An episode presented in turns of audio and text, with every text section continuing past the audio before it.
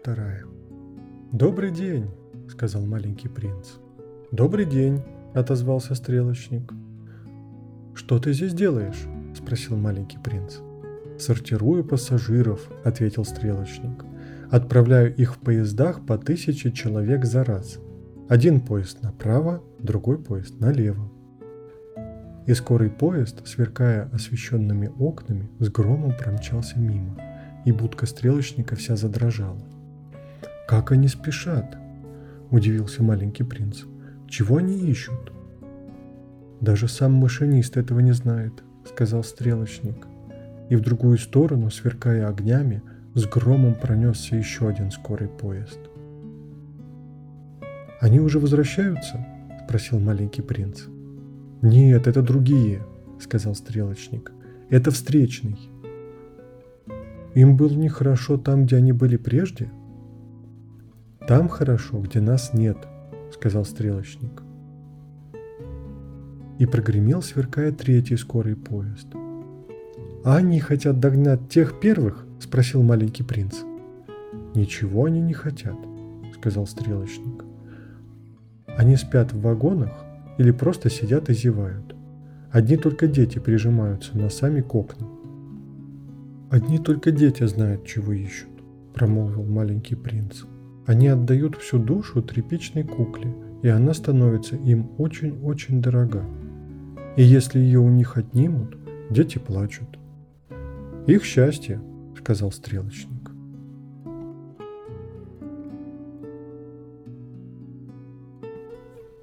Глава 23 «Добрый день!» – сказал маленький принц. «Добрый день!» – ответил торговец.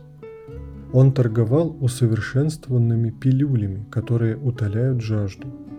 Проглотишь такую пилюлю, и потом целую неделю не хочется пить. «Для чего ты их продаешь?» – спросил маленький принц. «От них большая экономия времени», – ответил торговец. По подсчетам специалистов можно сэкономить 53 минуты в неделю. А что делать в эти 53 минуты?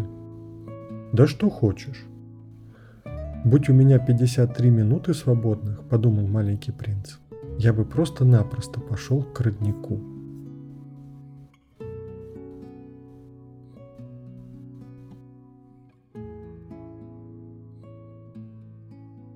Глава 24. Миновала неделя с тех пор, как я потерпел аварию. И слушая про торговца пилюлями, я выпил последний глоток воды. «Да», — сказал я маленькому принцу, — «все, что ты рассказываешь, очень интересно.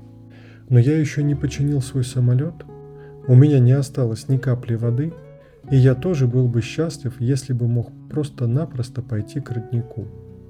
Лис, с которым я подружился, милый мой, мне сейчас не до лиса. А почему? Да потому что придется умереть от жажды. Он не понял, какая тут связь, и возразил. Хорошо, когда есть друг, пусть даже надо умереть. Вот я очень рад, что дружил с лисом. Я подумал, он не понимает, как велика опасность. Он никогда не испытывал ни голода, ни жажды.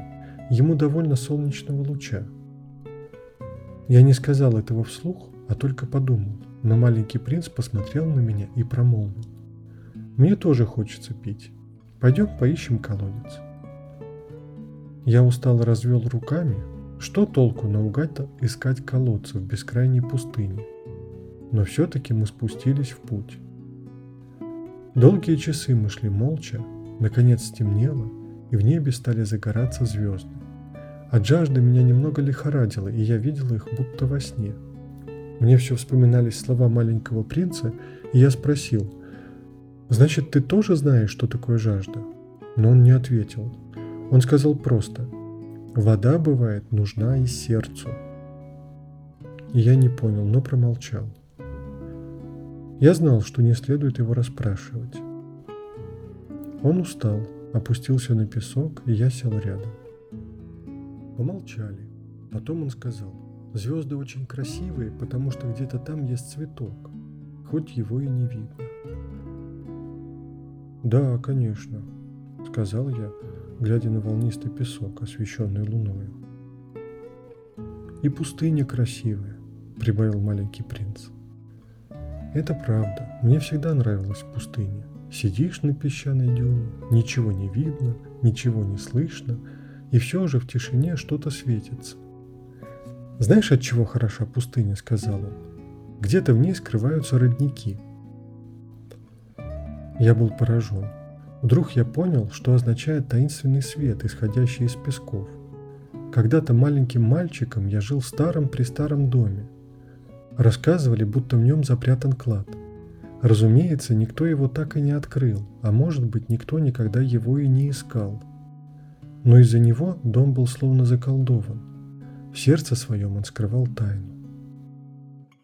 «Да», — сказал я, — «будь то дом, звезды или пустыня, самое прекрасное в них то, чего не увидишь глазами». «Я очень рад, что ты согласен с моим другом Лисом», — отозвался маленький принц. Потом он уснул, я взял его на руки и пошел дальше. Я был взволнован.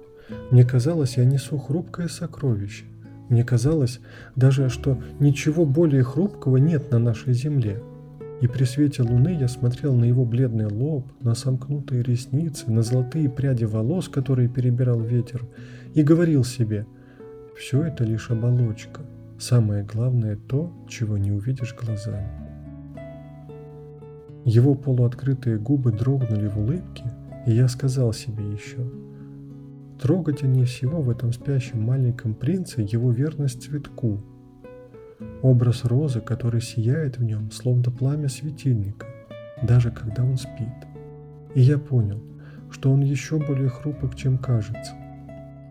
Светильники надо беречь. Порыв ветра может погасить их. Так я шел и на рассвете дошел до колодца.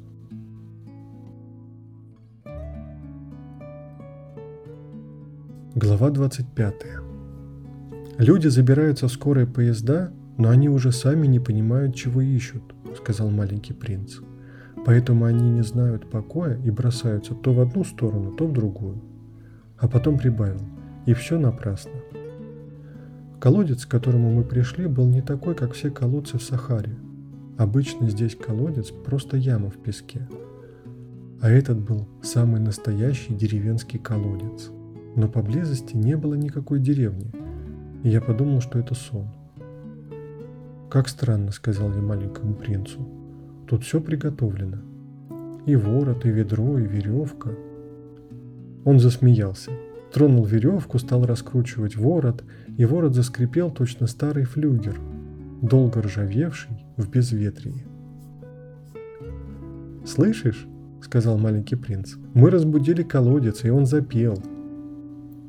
А я боялся, что он устанет. «Я сам зачерпну воды», — сказал я. «Тебе это не под силу». Медленно вытащил я полное ведро и надежно поставил его на каменный край колодца. В ушах у меня еще оставалось пение скрипучего ворота, а вода в ведре еще дрожала — и в ней дрожали солнечные зайчики. «Мне хочется глотнуть воды», – промолвил маленький принц. «Дай мне напиться». И я понял, что он искал. Я поднес ведро к его губам, он пил, закрыв глаза. Это было как самый прекрасный пир. Вода эта была непростая.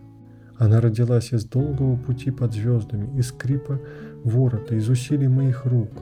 Она была как подарок сердцу – когда я был маленький, так светились для меня рождественские подарки. Сиянием свеч на елке, пением органа в час полночной мессы и ласковыми улыбками. «На твоей планете, — сказал маленький принц, — люди выращивают в одном саду пять тысяч роз и не находят того, что ищут». «Не находят», — согласился я. «А ведь то, чего они ищут, можно найти в одной единственной розе, в глотке воды, «Да, конечно», — согласился я. И маленький принц сказал, «Но глаза слепы, искать надо сердцем». Я выпил воды, дышалось легко, на рассвете песок становился золотой, как мед, и от этого тоже я был счастлив. С чего бы мне грустить? «Ты должен сдержать свое слово», — мягко сказал маленький принц, снова садясь рядом со мной. «Какое слово?» Помнишь, ты обещал намордник для моего барашка? Я ведь в ответе за тот цветок. Я достал из кармана свои рисунки, маленький принц поглядел на них и засмеялся. «Баобабы у тебя похожи на капусту, а я-то так гордился своими баобабами. А у лисицы твои уши точно рога, и какие длинные!» И он опять засмеялся. «Ты несправедлив, дружок. Я ведь никогда и не умел рисовать, разве что только удавов снаружи и удавов изнутри. Но ничего, успокоил он меня. Дети и так поймут. И я нарисовал намордник для барашка и отдал рисунок маленькому принцу, и сердце у меня сжалось. «Ты что-то задумал и не говоришь мне?» Но он не ответил. «Знаешь, — сказал он, — завтра исполнится год, как я попал к вам на землю». И умолк, потом прибавил. Я упал совсем близко отсюда и покраснел. И опять Бог весть, почему тяжело стало у меня на душе. И все-таки я спросил. Значит, неделю назад, в то утро, когда мы познакомились, ты не случайно бродил тут совсем один за тысячу миль от человеческого жилья? Ты возвращался к тому месту, где ты тогда упал? Маленький принц покраснел еще сильнее, а я прибавил нерешительно. Может быть, это потому, что исполняется год? И снова он покраснел. Он не ответил ни на один мой вопрос. Но ведь когда краснеешь, это и означает «да», не так ли? Мне страшно... Я было начал говорить что-то со вздохом, но он сказал, «Пора тебе приниматься за работу. Иди к своей машине, а я буду ждать тебя здесь. Возвращайся завтра вечером». Однако мне не стало спокойнее. Я вспомнил Алисе.